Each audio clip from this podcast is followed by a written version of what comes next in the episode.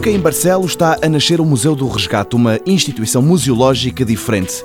Aliás, Daniel Bessa, o coordenador do projeto, diz que nem é bem um museu. É um museu num sentido um bocado mais metafórico, acaba por ser uh, exatamente uma metáfora em relação aos tempos que correm, em que cada vez mais uh, as pessoas utilizam todas as ferramentas digitais para documentar o, o cotidiano, ou seja, interessados em registar para memória futura, digamos assim, imagens daquilo que faz parte da família, etc.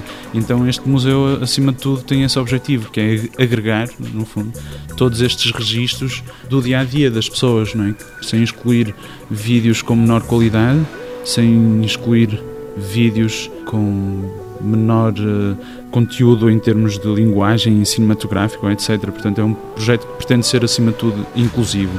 E sim, e é um projeto que agrega vídeos, vídeos do dia a dia. Um museu online para o qual todos podem contribuir e que mostra e lembra quem nós somos e fomos. Acima de tudo, registros, registros do dia a dia, das suas ruas, da vizinhança, das praças, de muita coisa ao mesmo tempo.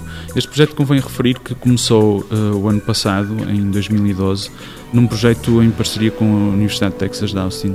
E este projeto foi financiado inicialmente, portanto, ele nasceu com o apoio, digamos, o suporte financeiro daquilo que foi o Manobras no Porto. Portanto, começou em 2012 e exatamente o, digamos, o caso de estudo em termos de contribuições, acima de tudo, vem do Centro Histórico do Porto. Portanto, isto só para contextualizar, para se perceber que as contribuições que nós temos em termos de vídeos têm sido, acima de tudo, do Centro Histórico do Porto, focadas no Centro Histórico do Porto. O Museu do Resgate é uma espécie de YouTube à moda do Porto e que pretende ser entendido como um museu de memórias, está a entrar numa nova fase. A ideia é alargar fronteiras e receber contributos de mais locais. Os filmes também poderão vir a ser visitados por realizadores de cinema para com eles fazerem documentários.